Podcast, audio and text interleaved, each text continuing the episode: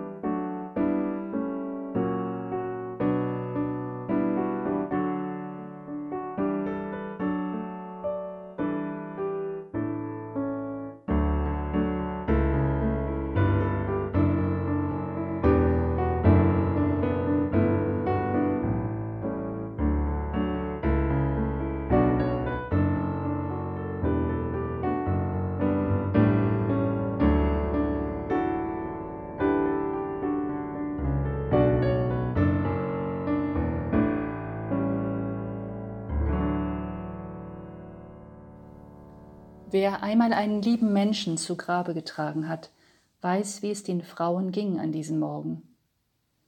Sie waren voll Trauer. Der Tod Jesu war für sie noch gar nicht fassbar. Gerade war er noch bei ihnen gewesen. Und dann war er ihnen grausam entrissen worden. Was für ein Schmerz. Unbegreiflich. Eine riesige Lücke in dem Leben, das für sie eben noch voll Freude und Zuversicht gewesen war. Nun waren sie auf dem Weg zum Grab, wollten ihrem Herrn, ihrem Freund, einen letzten Dienst erweisen, indem sie ihn salbten. Dann aber fanden sie das Grab leer. Sie waren ratlos. Sie dachten nicht, wer hat Jesus weggebracht, und noch viel weniger dachten sie an Auferstehung. Nein, dafür brauchten sie die Worte der Gottesboten. Erinnert euch doch an das, was Jesus euch gesagt hat. Denkt an seine Worte. Und sie erinnern sich tatsächlich und sie verstehen. Jesus hat einen Gott verkündigt, der mit Wohlwollen auf unser aller Leben schaut, der uns aus Schuld befreit und uns liebend begleitet. Dieser Gott, der einen jeden und eine jede von uns einzigartig schuf, will uns Zukunft und Hoffnung schenken. Über unsere eigene Begrenztheit, Grenzen der Unfreiheit ja sogar über Grenzen des Todes hinaus. In den dunkelsten Momenten unseres Lebens will uns dieser Gott sagen, hab keine Angst, ich bin bei dir. Ich schaffe dir Gerechtigkeit. Ich löse dich aus den Fesseln und schenke dir Leben in Fülle. Die ungerechte Verurteilung Jesu und seine Hinrichtung am Kreuz können diese Botschaft nicht begraben. Gottes Liebe das Licht Jesu Christi überwinden die Nacht des Todes. Was für eine unglaubliche Nachricht.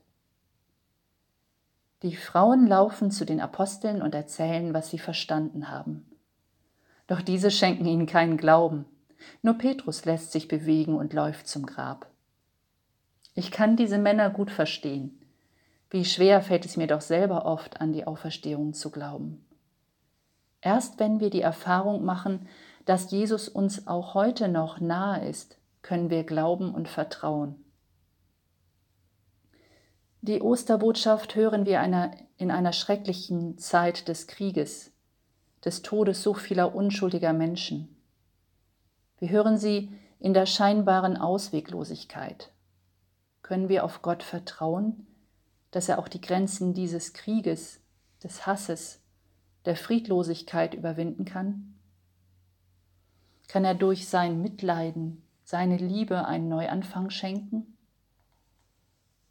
Im österlichen Lobpreis, dem Exultet, singen wir, Dies ist die Nacht, von der geschrieben steht, die Nacht ist hell wie der Tag, und wie strahlendes Licht wird die Nacht mich umgeben. Der Glanz dieser heiligen Nacht nimmt den Frevel hinweg, reinigt von Schuld Gib den Sündern die Unschuld, den Trauernden Freude. Weit vertreibt sie den Hass. Sie einigt die Herzen und beugt die Gewalten. Die Erinnerung an die Geschichte Gottes mit seinem Volk, die Befreiung aus der Unterdrückung, die Erinnerung an die liebende Hingabe Jesu und seine Auferstehung mögen uns Zuversicht und Hoffnung schenken. Amen.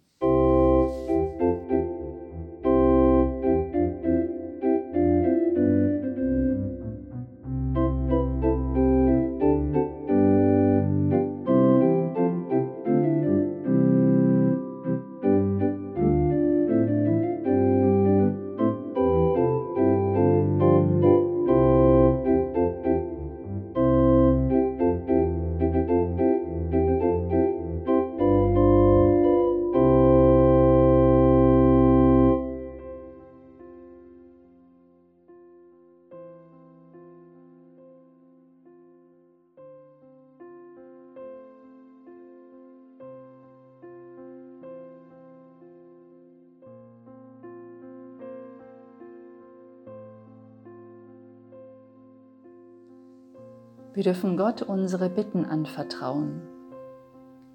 Jesus, unser Bruder und Herr, wir feiern deine Auferstehung. Du hast den Tod überwunden. Mit dir brechen wir in ein neues Leben auf. Wir bitten dich. Wo Krieg und Terror herrschen, lass deinen Frieden auferstehen. Wo Gewalt und Unterdrückung regieren, lass deine Freiheit auferstehen. Wo Menschen hungern und Not leiden, lass deine Fülle auferstehen. Wo Streit und Zwietracht zwischen Nachbarn ist, lass deine Vergebung auferstehen. Wo Gleichgültigkeit den anderen vergisst, lass deine Liebe auferstehen. Wo Egoismus im Vordergrund steht, lass deine Gerechtigkeit auferstehen. Wo schwere Krankheit und Leid niederdrücken, lass deine Hoffnung auferstehen. Wo Tod und Trauer lähmen, lass uns zu neuem Leben auferstehen. Stärke unsere Zuversicht, dass die Macht des Todes überwunden ist, und lass unseren Glauben wachsen. Darum bitten wir dich, unseren auferstandenen Bruder und Herrn. Amen. Beten wir gemeinsam das Gebet, das Jesus selbst uns gelehrt hat. Vater unser im Himmel, geheiligt werde dein Name, dein Reich komme, dein Wille geschehe wie im Himmel so auf Erden. Unser tägliches Brot gib uns heute und vergib uns unsere Schuld, wie auch wir vergeben unseren Schuldigern und führe uns nicht in Versuchung, sondern erlöse uns von dem Bösen. Denn dein ist das Reich und die Kraft und die Herrlichkeit in Ewigkeit. Amen.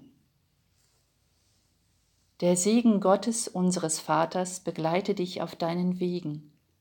Die Liebe Jesu seines Sohnes sei in deinen Begegnungen und die hoffnungsfrohe Kraft seines Geistes stärke dich in diesen österlichen Tagen. Im Namen des Vaters und des Sohnes und des Heiligen Geistes. Amen. Ich wünsche Ihnen ein frohes Osterfest, einen festen Glauben und Hoffnung auf unseren Gott, der die Macht des Todes gebrochen hat. Auf Wiederhören.